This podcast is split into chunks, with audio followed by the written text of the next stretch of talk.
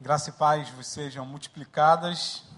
É uma alegria muito grande estar com vocês aqui. Abra a tua Bíblia em João capítulo 13 e vamos ler esse texto conhecido e praticado por alguns grupos religiosos. Um texto que nos ensina o caminho para ser feliz um texto que nos ensina o caminho da humildade e do serviço, do serviço. Jesus lava os pés dos discípulos. Um pouco antes da festa da Páscoa, sabendo Jesus que havia chegado o tempo em que deixaria este mundo e iria para o Pai, tendo amado os seus que estavam no mundo, amou-os até o fim. Estava sendo servido o jantar. E o diabo já havia induzido Judas Iscariotes, filho de Simão, a trair Jesus. Jesus sabia que o Pai havia colocado todas as coisas debaixo do seu poder, e que viera de Deus e que estava voltando para Deus. Assim, levantou-se da mesa, tirou sua capa e colocou uma toalha em volta da cintura. Depois disso, derramou água numa bacia e começou a lavar os pés dos seus discípulos, enxugando-os com a toalha que estava em sua cintura. Chegou-se a Simão Pedro, que lhe disse: Senhor, vais lavar os meus pés? Respondeu Jesus: Você não compreende agora o que estou lhe fazendo. Mais tarde, porém, entenderá. Disse Pedro: Não, nunca lavarás os meus pés. Jesus respondeu: se eu não os lavar, você não terá parte comigo. Respondeu, respondeu Simão Pedro: Então, Senhor, não apenas os meus pés, mas também as minhas mãos e a minha cabeça. Respondeu Jesus: Quem já se banhou precisa apenas lavar os pés. Todo o seu corpo está limpo. Vocês estão limpos, mas nem todos. Pois ele sabia quem iria traí-lo, e por isso disse que nem todos estavam limpos. Quando terminou de lavar os pés, de lavar-lhes os pés, Jesus tornou a vestir sua capa e voltou ao seu lugar. Então lhes perguntou: Vocês entendem o que lhes fiz? Vocês me chamam mestre e senhor, e com razão, pois eu o sou.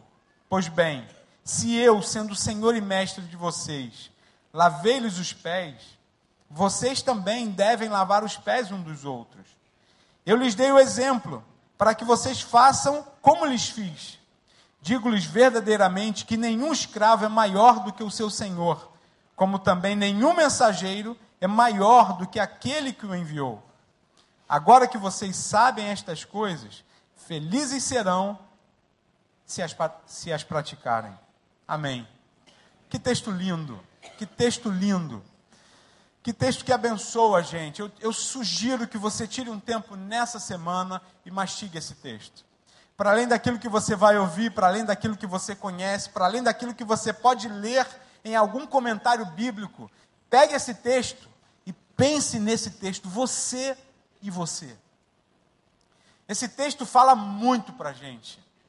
O finalzinho dele é a grande deixa, quando Jesus diz: Aqueles ah, agora que vocês sabem estas coisas, felizes serão se as praticarem. Todo mundo está correndo atrás da felicidade, todo mundo, em todo lugar, todo mundo está querendo ser feliz. E aqui a gente tem um caminho bem interessante para essa felicidade, buscada por muitos e encontradas por nem tantos. Mas Jesus faz um gesto tão bonito, tão significativo, e eu pude pensar e repensar nesse texto por algum tempo, neste ano de 2014. E como foi bom e tem sido bom para mim perceber algumas coisas nesse texto, o lava-pés de Jesus. Alguns pensam que Jesus estava instituindo uma prática, como fez com o batismo, como fez com a Santa Ceia. Eu acho que não. Acho que não, até porque eu estou pregando o Evangelho numa outra cultura já há nove anos. E a gente que faz isso, a gente tenta sempre tirar o evangelho, o âmago, o cerne do evangelho, sem a capa, sem o invólucro, sem aquilo que é cultural. A gente tenta fazer isso. Não é uma tarefa fácil e a gente não consegue assim 100%, claro que não. Mas cultura e Bíblia a gente precisa ter um olhar mais cuidadoso, para a gente não fazer aquilo que é só cultural e repetindo tão somente uma prática. Precisamos ter, ter um olhar para aquilo que é princípio, e eu acho que Jesus queria exatamente fazer isso, nos ensinar um princípio, porque lavar pés tinha a ver com a cultura de Jesus. Isso era muito comum na, na época de Jesus. Quando as pessoas chegavam na casa é, é, das outras, tinha um escravo que ficava à porta para lavar os pés. As pessoas tomavam banho nas suas casas e iam andando, era muita poeira. E quando as pessoas chegavam lá, os pés estavam sujos. E o escravo, tão somente o escravo, lavava os pés da pessoa que chegava. Por isso, Pedro tem uma resistência. Ele tem essa resistência exatamente por causa desse fator cultural. Então, eu particularmente não acho que Jesus estava instituindo isso como uma prática. Embora alguns pratiquem, e talvez seja interessante você pensar de fazer isso um dia, mas não penso que Jesus tinha essa intenção. Porém, ele tinha sim a intenção, e creio que aqui a gente vai poder entender o que, que ele quer mesmo dizer com o que ele fez. E antes de fazer, Jesus tem uma uma reflexão pessoal. É isso que o texto sagrado diz. E eu queria pensar nesses três passos que podem realmente nos conduzir a uma vida de serviço. Porque o negócio, cadê o Tiago? O negócio é servir. O negócio é servir. O texto diz que antes de lavar os pés dos discípulos, Jesus sabia que o Pai havia colocado todas as coisas debaixo do seu poder. Jesus tinha consciência de quem ele era. Jesus sabia quem ele era, ele veio de Deus, ele era Deus, ele estava com Deus lá no início. Jesus tinha consciência plena de quem ele era. Depois, nesse mesmo texto, ele vai dizer: Vocês dizem que eu sou mestre e senhor, e vocês têm razão porque eu sou. Sou mesmo. E quando a gente pensa em humildade, a gente acha que humildade é negar aquilo que somos, e aquilo que fazemos, e aquilo que temos muitas vezes. Isso não é humildade. Esse texto diz isso para mim. Jesus sabia quem ele era. E depois, depois ele vai reafirmar dos discípulos para os discípulos aquilo que eles mesmos falavam. Eu sou mestre e eu sou Senhor. Está aí, gente, um primeiro passo para você ser feliz no serviço. Ser feliz sendo humilde. Primeiro passo, reconhecer quem você é. O que, que você tem? O que você faz? Às vezes, nós somos bons em algumas coisas. E possivelmente você tem alguma coisa aí nas mãos, coisa boa. Você é capaz, você tem talento. Às vezes a gente acha que humildade é, é, tem a ver só com pobreza, né? Ah, o pobre é humilde. Não. Tem muita gente com muita grana que é humilde, que serve. O que eu e você precisamos entender é que reconhecer o que somos é o primeiro passo para servir e para encontrar esse caminho da felicidade. O que, que você tem nas mãos? Qual é a tua capacitação? No que você é bom? Qual é a tua paixão? Talvez você tenha um nome já. Talvez você tenha um nome familiar. Ou talvez você tenha construído um nome por causa da tua profissão, porque você é bom, porque você é fera, porque você é talentoso, porque você tem um negócio na mão que poucas pessoas fazem como você faz. Então, a partir de hoje, não fala, ah, não, eu não sei fazer. Isso é falsa humildade. Eu ouvi de uma médica essa semana. Ela disse: Ah, eu fui chamado lá na Natura, porque eu tenho uma cancha numa área e eu sei fazer um negócio e eles acham que eu sou interessante para eles. E eu sou bom, eu sou boa mesmo nisso. Eu falei: Que legal, que legal. Que bom você perceber que você recebeu algo, que você tem algo nas mãos. Que bom se você reconhecer que você tem paixão com aquilo que você faz e também com aquilo que você é. Reconheça isso. Faça como Jesus. Jesus disse: Eu sou mestre. Eu sou o Senhor. Eu vim de Deus. Eu sou Deus. Jesus tinha essa consciência. Imagina, gente, Jesus vai fazer um gesto que vai chocar a humanidade. Eu falava para um grupo de médicos essa semana na PUC do Paraná e eu falava sobre isso. Porque isso choca, e choca mesmo. Mas antes desse choque, antes de Jesus descer e lavar os pés dos seus discípulos, dos seus soldados, dos seus amigos, ele lembra quem ele era. Faz isso. Não tem problema. Deus te deu. Deus te deu. Deus te deu um dom, ou dois, talentos, capacitação. De repente você faz uma coisa que ninguém mais faz aqui. E você está lá em cima, você é top. Graças a Deus. Não negue isso. Não despreze isso. Não diga que você não faz, que você não sabe. Não, não é isso.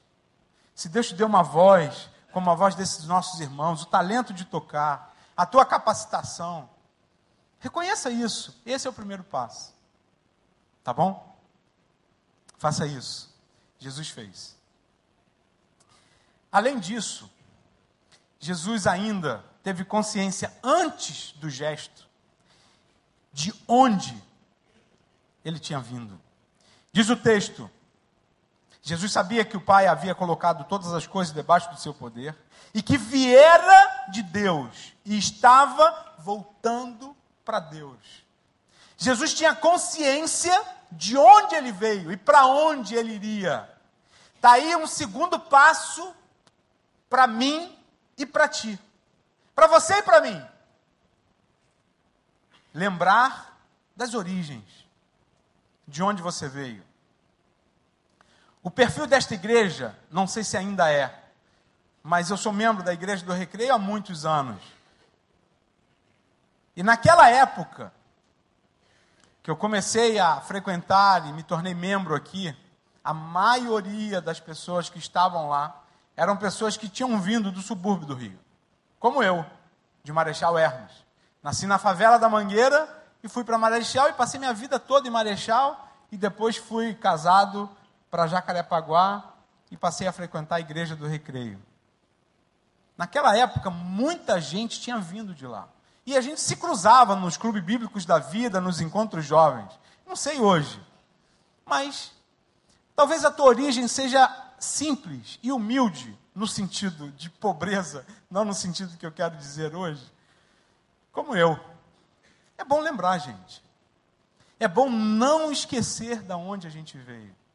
Eu vivi uma situação muito jóia lá em Linhares, no norte do Espírito Santo. Eu vivi um tempo de prosperidade financeira, servindo a Deus, servindo a igreja. Mas eu tinha uma casa simples, eu tinha um bom carro, eu tinha um bom salário, eu ganhava bem como ortopedista naquela cidade. Mas eu tinha uma casa simples. E uma casa que tinha um portão de ferro que eu precisava passar o cadeado, não era elétrico. E quando chovia, Todas as vezes que chovia e eu ia fechar o portão, a minha mão estava suja de ferrugem. Como isso me fazia bem? Quando a minha mão sujava, eu estava prosperando, eu estava crescendo, eu estava com um nome lá em Linhares. E quando eu sujava assim, eu, eu, eu agradecia a Deus, porque eu não tinha portão elétrico. Se fosse portão elétrico, Deus tinha que fazer uma outra coisa comigo. Eu estava no Senegal, não tem nem três meses, e um menino, no meio da, no, na, na, no caminho da igreja, deitado, tendo uma crise epilética. E todo mundo passava, olhava e deixava o menino. Até que eu passei, olhei e perguntei ao irmão da igreja, em frente à igreja. Disse, Etienne, o que, que, é isso? Não, ele é doente. Mas, mas, como ele é doente? E fui. E peguei esse menino e levei para dentro do, da, da, da igreja, do templo. E eu carreguei esse menino com esse irmão, Etienne. Eu peguei na axila desse menino para carregar para dentro. Era um menino de rua, sofrido. E a gente tentou ajudá-lo. E depois chegou é, é, os seus amigos de rua e levaram esse menino. E eu fiquei com cheiro na mão. Eu lavei minha mão, lavei, lavei, lavei. A gente ia começar o culto. Eu, eu deixava minha mão assim embaixo. E o cheiro vinha. Cheiro, cheiro. Cheiro do sujo da falta de higiene, da pobreza. E eu pensei, eu preciso semanalmente ter esse cheiro, lembrar desse cheiro. Nós precisamos lembrar das nossas origens. Pode ser que não seja a tua origem, mas pode ser que seja a origem do teu pai ou dos teus avós.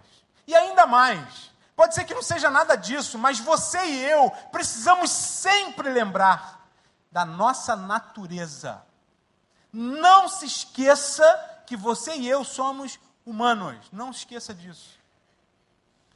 Porque a nossa arrogância, a nossa soberba, vai para o ralo num diagnóstico. Só num diagnóstico. Numa notícia. Toda a nossa prepotência humana vai para o ralo. Num telefonema. Toda a nossa pompa, toda a nossa história, todo o nosso nome então, querido irmão, não esqueça que você é um ser humano, finito. Você vai acabar daqui a pouco, eu também. Isso é duro, mas é real, gente. É melhor viver assim, sabendo que nós somos finitos. Jesus sabia da sua origem. E para mim e para você, vai ser muito bom se todos os dias a gente se lembrar da onde a gente veio e da nossa natureza humana. Da nossa natureza humana. E aí, Jesus levanta da mesa e vai lavar os pés dos discípulos. E lava um a um. Depois se veste de novo e senta. E aí pergunta: vocês entendem isso que eu estou fazendo? e aí lança a bomba. Para eles e para nós. Ele disse: Olha só, eu que sou top, eu que sou bom, eu que sou mestre, eu que sou Senhor, eu que sou o Rei dos Reis, eu que sou o médico dos médicos, eu que sou o Alfa e Ômega, eu que sou a estrela da manhã, eu desci eu lavei os pés de vocês. Eu estou servindo a vocês. E a bomba é essa: façam o mesmo. Façam o mesmo. Por isso que eu acho que não tem a ver com lavar os pés. Jesus conclui dizendo: se vocês entenderam, e agora que vocês sabem vocês serão felizes se vocês praticarem esse negócio. E a palavra de Deus para você hoje, querido, querida, o negócio é servir. Quando Paulo disse em Filipenses: Não façam as coisas por contenda, nem por vanglória, mas considerem os outros superiores a si mesmo. É difícil de entender isso. Imagina eu como médico, de ser, como é que eu digo para um guardinha do hospital que ele é melhor do que eu, que ele é, que ele está acima de mim, que ele é superior a mim? Como? Eu não digo isso. Eu não posso dizer para quem socialmente, para quem profissionalmente é meu empregado, eu não posso dizer para ela, para ele, você é superior a mim. Gente, não é isso. O pastor Ivênio dos Santos, ele disse isso há muito tempo. Eu gravei isso. Isso na década de 90. E eu gravei isso no meu coração. Ele disse o seguinte: quando Paulo diz isso, que você considere o outro superior a si mesmo, é tão somente para você servir. E aí, gente, eu posso servir ao guardinha do hospital. Eu posso servir a mulher que trabalha na minha casa. Eu posso servir a todas as pessoas. Eu tenho consciência do que sou e do que tenho. E lembre disso. Todo dom perfeito vem do alto, descendo do Pai das luzes, como diz Tiago. Ele te deu. E ele te deu para fazer como ele fez com Abraão. Porque quando Deus abençoa Abraão, ele diz: Abraão, você vai ser uma bênção, e através de você eu vou abençoar outros. A bênção de Deus para você, querido, não é só para você, é para você abençoar outros, para você servir a outros, não é para você inchar, não é. A gente está vivendo um tempo delicioso, de uma vitória que a gente está conquistando agora daqui para agosto. Porque o Raimundo é um menino, era um menino, é um jovem que estava lá na Guiné-Bissau e que é diabético insulino dependente e que quase morreu, porque lá em Guiné-Bissau é complicado. E ele foi parar no Senegal. E nós conhecemos o Raimundo, irmão nosso. E ele dizia para mim: Humberto, eu quero estudar. Falava com o sotaque português dele lá. Humberto, eu quero estudar. E como esse Humberto, eu quero estudar, ficou na minha cabeça e no meu coração. E a gente tentou de tudo para o Raimundo continuar a medicina que ele já tinha começado em Guiné-Bissau. Lá em Dakar, onde estamos, no Senegal. Tentei medicina, não deu. Odonto, não deu. Fisioterapia, não deu.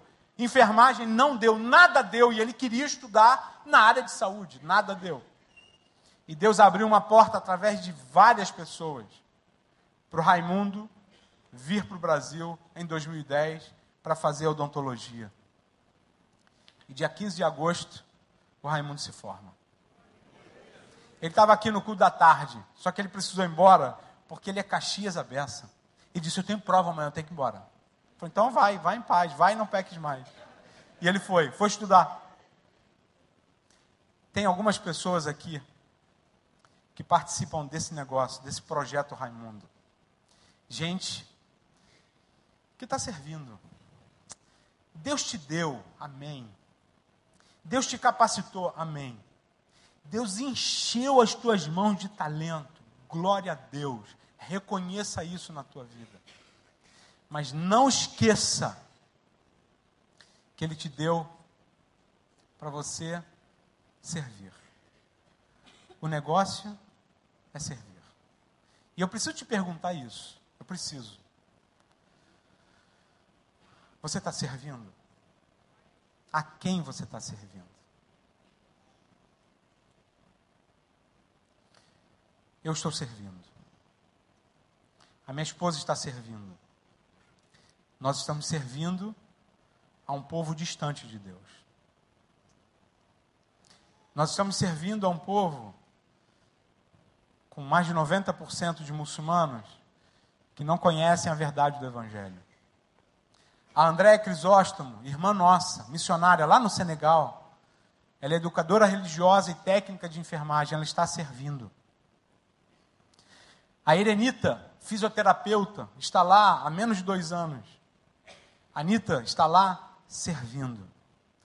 E aí, gente, eu sou um pouco crítico com canções, até pela minha história de juventude. Eu gosto de cantar e pensar. E a gente estava cantando uma canção que, que dizia mais ou menos assim que todos os povos vão exaltar. E aí eu pensei, caramba, tem um monte de povo que não vai exaltar se fosse hoje o fim. Tem mais de 3 mil povos, guetos, etnias, grupos étnicos, que que o evangelho não chegou. E aí, gente, põe o PowerPoint para mim, por favor. E aí eu preciso dizer para você uma coisa: que para esses povos, os pastores. Não, não, não é esse não. Esse aí é o, é o ministério do Paulo de discipular os senegaleses para se tornarem vascaínos. E eu estou nesse negócio. Negócio. Bom, não é esse o negócio, não, mas tudo bem. Põe a apresentação 2, é assim que está escrito. É um PowerPoint que eu te dei aí. Bom, se você é a mesma pessoa que eu falei à tarde. Porque muda, né? Muda. O negócio é servir. Dá uma olhada para esse mapa. Está escrito ali. E este evangelho do reino será pregado em todo o mundo como testemunho a todas as nações. Quem falou isso? Quem falou isso? Jesus. Nós éramos o amarelo evangélicos em 1780. Nós somos o amarelo. Você está identificando onde está o amarelo?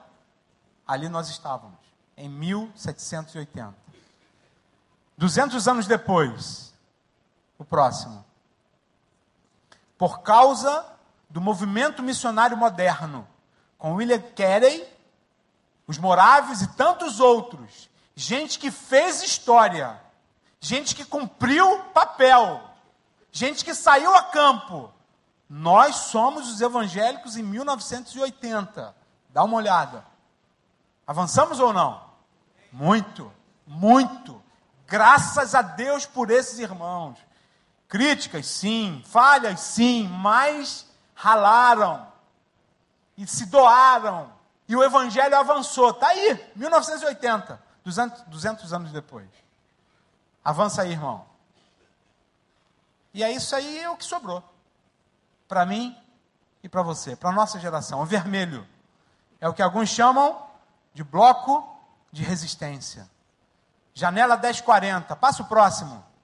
Está ali as maiores religiões nesse trecho aí: islamismo, budismo, hinduísmo. O próximo, janela 1040. Ali está o Senegal, na pontinha de cá. Nós estamos servindo ali. Sabe por quê? Porque tem um caminhão de gente. Tem um caminhão de povos que não vão exaltar, porque nem conhecem. E eu preciso dividir isso com você. Porque se os pastores não chegam lá, e para chegar lá, gente, para chegar lá não é mais no modelo dos 200 anos, tá certo? Isso já foi. As portas estavam escancaradas e eles foram entrando. Essas estão fechadas. É pedreira, é pedreira. Nós estamos nos organizando para terminar o nosso tempo do Senegal daqui a dois anos. O Johnny termina o ensino médio e nós entendemos que mais dois anos, completamos 11 anos de Senegal e já deu. Estamos felizes, realizados, mas cansados. Pedreira, não é fácil. Não é fácil. Estamos cansados. A gente precisa de um sabático, de um descanso, rever algumas coisas. Deus te deu um negócio. E eu queria que você se metesse nisso, de alguma maneira. Porque talvez a ferramenta que você tem nas mãos, o negócio que você tem paixão, que você é bom. Quando eu fui conhecer o Senegal, eu já era ortopedista há anos e fazia já cirurgia de joelho e artroscopia. E quando eu sento com um médico senegalês, eu estava conhecendo o Senegal. E ele diz para mim, Dr. Charles Diemer, meu amigo hoje, o que, que você faz no Brasil? Eu falei, eu faço tudo, Charles. Eu opero tudo. Mas principalmente joelho e artroscopia. Ele abre os olhos e diz, artroscopia? Eu disse, é. E ele disse: Pois a gente ganhou um artroscópio. nesse hospital da Alemanha. E não tem nenhum ortopedista no Senegal que faça artroscopia. E como eu ainda não estava no Senegal, eu entendi que aquele ali foi o clique de Deus para dizer: vem para cá. É aqui a tua praia. Pode ser que você tenha uma ferramenta nas mãos e que vai encaixar nesse lugar. Gente, isso não é brincadeira. Você entende? Não faz sentido, não faz sentido você vir aqui adorar a Deus e voltar para a tua casa. E na segunda-feira entrar no teu trabalho e esquecer desse negócio. Não faz sentido. Isso é responsabilidade minha e tua, porque o teu mestre que você canta, que você adora, que você serve, foi ele que disse que a gente precisava chegar nessa gente toda. E agora não adianta mais mandar o pastor Paulo como pastor. Como psicólogo, sim, mas não como pastor. Não adianta mais mandar missionário, não. E nem teólogo, não. A gente precisa de teólogo. Sim, com certeza, mas não para lá. Para lá a gente precisa daquilo que você tem nas mãos. O que é que você tem nas mãos? Que Deus abençoe você. Para que você entenda primeiro que você precisa servir com aquilo que você é, com aquilo que você tem. Mas pode ser. Eu não tinha planejado isso. Eu falei isso para aquele irmão lá. Falei, ó, põe esse negócio aí, mas eu acho que eu não vou usar não. Foi ou não? Ei, irmão. Foi ou não? Eu disse para ele, põe aí, mas eu acho que eu não vou usar não. Mas eu usei. E pode ser que eu tenha usado por tua causa. E a minha oração é que você resolva cantar de novo esta canção, Estou Rendido. Gil, a gente pode cantar, o pessoal da música? Rendido estou. Isso é coisa séria. E aí você pode servir onde você está. Você pode servir no Casacap. Vai ter aí, como é que fala o negócio da humanidade aqui? Centro de Cuidado Humano. Você pode servir aqui. Essa igreja está fazendo um trabalho lindo de cuidado de missionário. Nós estamos sendo alvos disso, né, Elis? A Rose escreve para a gente, o Rodrigo, o, o, pastor Franco, que é o líder da, de missões. A igreja tem cuidado dos missionários. Você pode entrar nisso. Você pode servir ao pobre, que está longe, que está lá no Senegal. Mas você pode servir aquele que está do teu lado, aqui dentro ou lá fora. E pode ser que você queira cantar de novo essa canção com uma nova perspectiva. Eu queria chamar a Elisa aqui na frente, o Jonatas, a Débora, a Pris. Queria que você ficasse de pé e a gente vai cantar essa canção de novo. E esse é o desafio para você. Se você quer redirecionar a tua vida e falar, Senhor, está aqui, ó. Você vai casar a mesa, vai dizer: está aqui, Senhor. O que eu tenho, o Senhor me deu, eu reconheço isso. Eu sou bom mesmo naquilo que o Senhor me deu e eu quero te servir. Se você topa esse negócio, durante essa canção, sai do teu lugar e vem aqui na frente. Eu quero orar por você, dizendo: Senhor, estou aqui, quero te servir aqui perto ou lá longe, quero te servir. Vamos lá, Gil.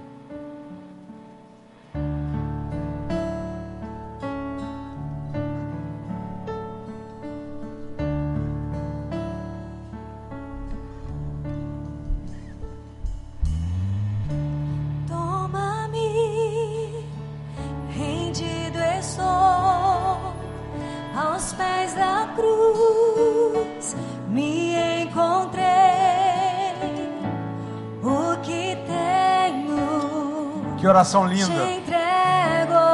Está na hora de você reentregar o que você recebeu para Ele. Olha que lindo. Vem limpar as minhas Em nome de Jesus, Senhor. Purificar meu coração. Amém.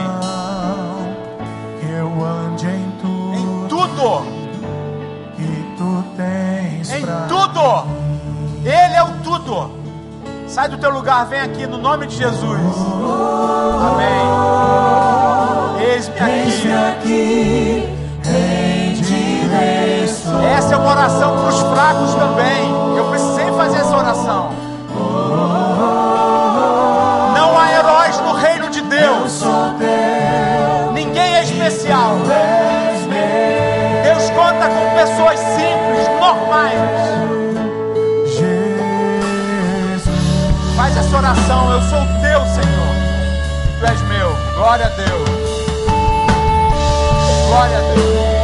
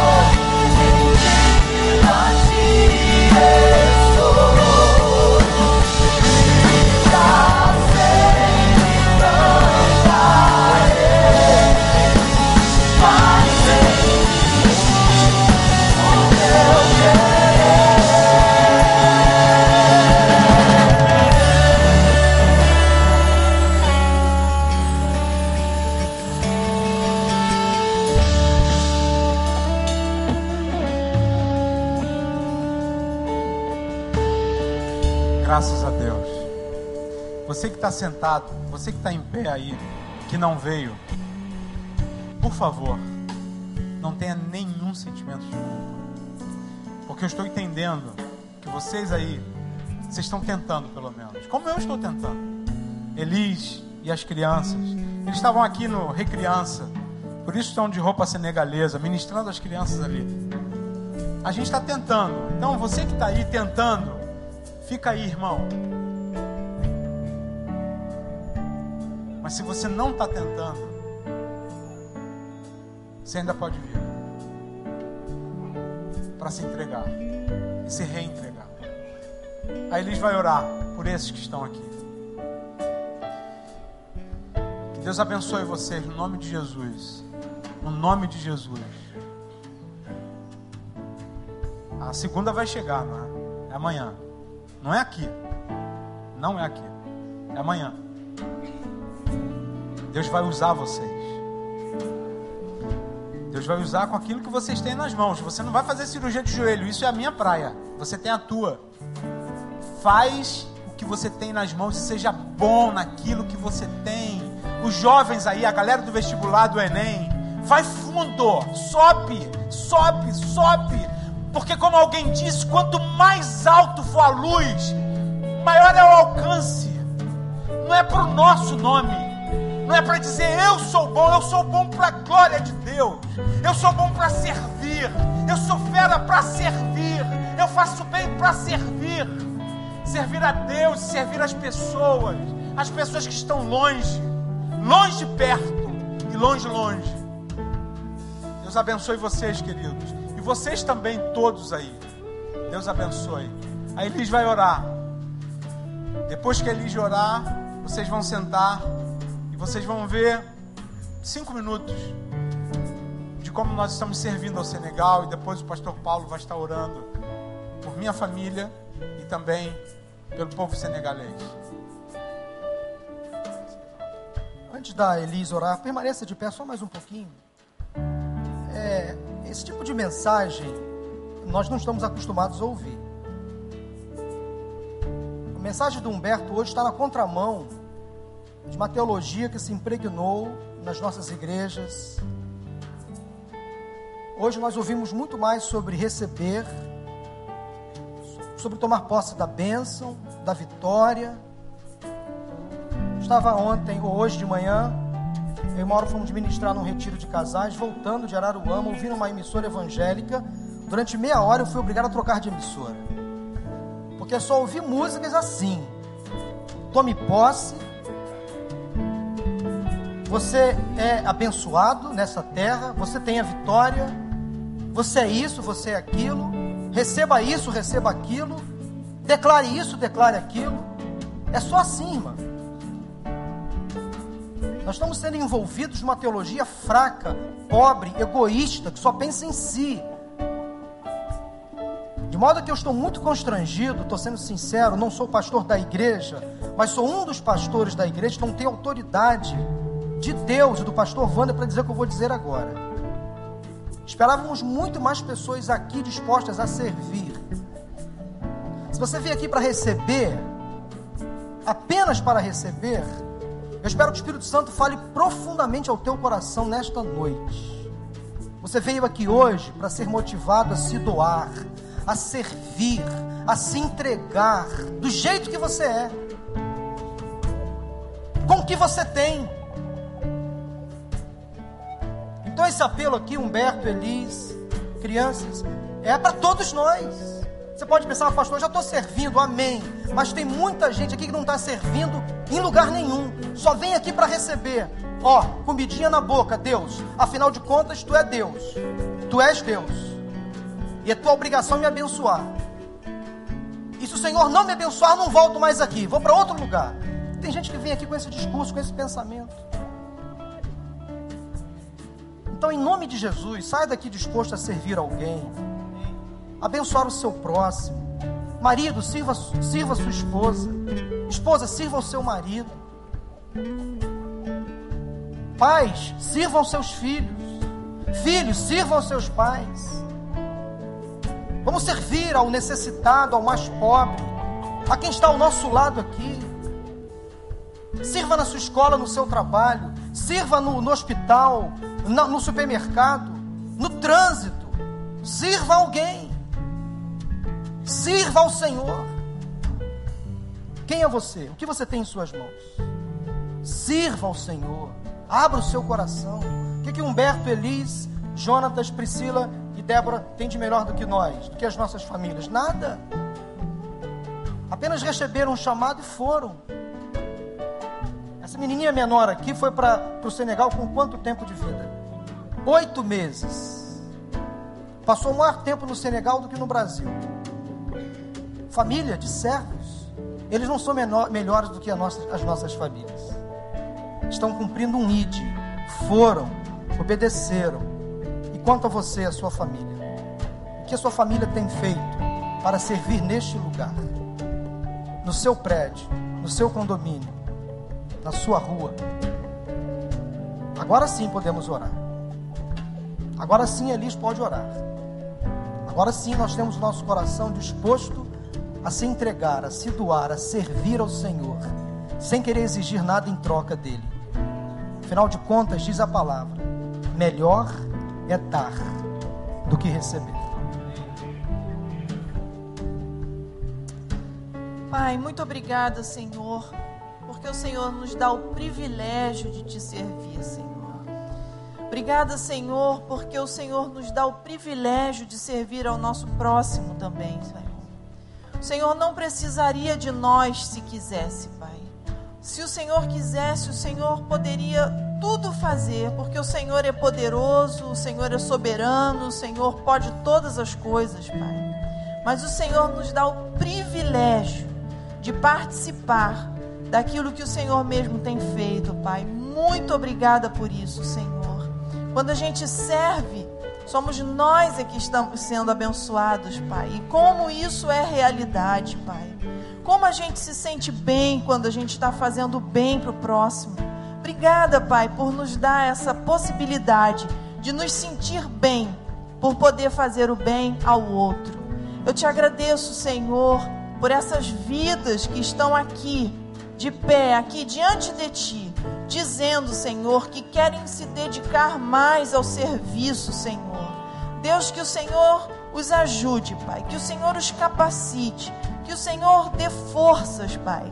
Deus, que não seja uma decisão tomada na emoção aqui do momento e que quando a segunda chegar, tudo seja esquecido, tudo fique lá na, no passado, no domingo que aconteceu. Não, Pai. No nome de Jesus, nós te pedimos para que seja uma decisão para a vida, Pai. Para todos os dias, Senhor. Que o Senhor ajude, Pai, a cada um a encontrar o espaço para esse serviço, Senhor. Que o Senhor coloque as pessoas diante deles, para que eles possam estar servindo, Pai. Quando a gente serve, Pai, o teu nome é glorificado, o teu perfume exala de nós, Senhor. E eu peço, Pai, que no nome de Jesus isso aconteça na vida de cada um desses meus irmãos que estão aqui à frente. E também de todos os que não vieram aqui, Pai. Que estão é, dizendo, Senhor, que eles têm tentado fazer. Que o teu perfume exale de suas vidas também, Pai. E que esse perfume atraia outros a ti, Senhor, através desse exemplo, dessa dedicação, desse serviço, Pai. Deus, ajuda, Senhor, ajuda os teus filhos estão tentando e ajuda os teus filhos que querem tentar, Senhor. Ajuda, Pai, é a nossa oração. No nome de Jesus. Amém. Você pode soltar o vídeo, então, por favor? Vocês podem sentar. E esse vídeo é a nossa forma de lavar os pés dos senegaleses.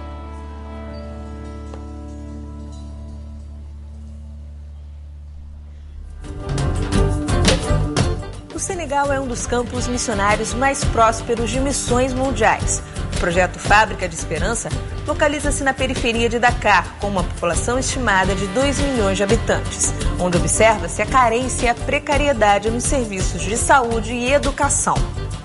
O projeto contempla três áreas: educação, saúde e esporte.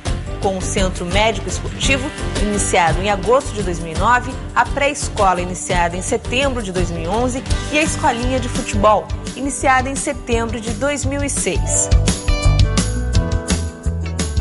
Os missionários de missões mundiais, Humberto Chagas, médico ortopedista, Elisângela Chagas, cirurgiã dentista, Andréia Crisóstomo, educadora religiosa e técnica de enfermagem, e Erenita Oliveira, fisioterapeuta, estão levando esperança, amor e fé para o Senegal. Senegal, Senegal, Senegal, A gente não fala com a boca, a gente fala com gestos. E isso, com certeza, tem marcado a vida dessas crianças. Nós estamos semeando a boa semente. Cremos no poder do Evangelho. Em algum dia isso vai germinar. A presença evangélica é pequena e quase imperceptível, com apenas cinco igrejas de pequeno porte. O país tem predominância islâmica. A visão do projeto é prestar atendimento com excelência, sinalizando o reino de Deus de forma bem concreta. Com muito esforço e oração, foi conquistado o respeito das comunidades e autoridades onde o projeto está inserido, que facilitou a transmissão dos valores cristãos. Esse é o tempo de semeadura, como na parábola do grão de mostarda, citada por Jesus no livro de Mateus 13, versos 31 e 32, que serve de base para a atuação do projeto. Pois, apesar de ser a menor de todas as sementes, um dia vai virar árvore.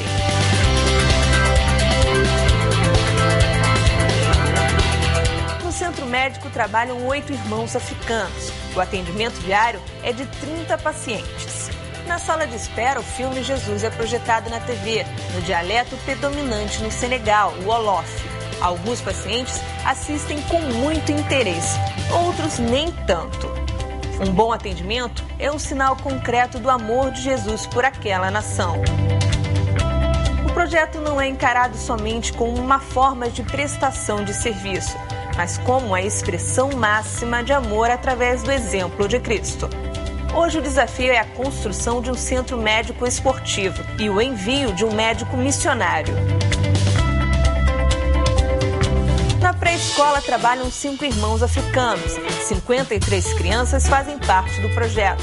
E o objetivo é oferecer-lhes uma educação relevante, dando-lhes esperança de um futuro melhor. O ensino é baseado no sistema educacional do país, porém dentro dos princípios bíblicos.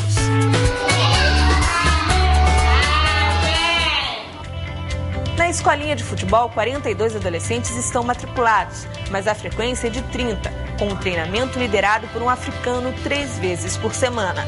Além da prática esportiva, eles recebem orientação sobre como obter um bom desempenho na escola pedagógica e aprendem os princípios da cidadania. Compartilha-se também os valores bíblicos. Fala-se de Jesus mais abertamente no Natal e na Páscoa. Apesar da escolinha ter sido a primeira iniciativa do projeto, ela enfrenta dificuldades. Precisa-se com urgência de um professor de educação física que atue como um treinador. Caso não seja encontrado, infelizmente o caminho vai ser fechar as portas. Pequena igreja que recebeu o nome de Casa da Fé foi implantada pelos missionários pastor Adoniran Pires e depois pastor Jailson Serpa. Em 2001, o pastor senegalês que liderava a igreja deixou o ministério e a Associação Batista assumiu o local que estava quase fechando. Em janeiro de 2012, o templo foi reassumido e desde então Humberto tem sido responsável, com o apoio de um irmão africano, que deve ser consagrado ao ministério pastoral em dezembro de 2014. No dia 8 de dezembro de 2012, a construção do templo foi concluída, um passo fundamental para a solidificação desta igreja que tem 21 membros. Em outubro de 2013, quatro batismos foram realizados e, pela graça de Deus, esta comunidade tem se desenvolvido. Você deseja ajudar o projeto, entre em contato com Missões Mundiais e ajude a levar salvação ao povo senegalês. Que o Senhor te dê graça e coragem para que você não deixe tudo, porque eu não deixei tudo, eu vim. Meu tudo é Jesus. Para mais informações, ligue para 21 22 1901 para cidades com DDD 21 e para as demais 0800 709 1900 ou acesse o site missõesmundiais.com.br. Vamos agradecer a Deus pela vida dos nossos missionários.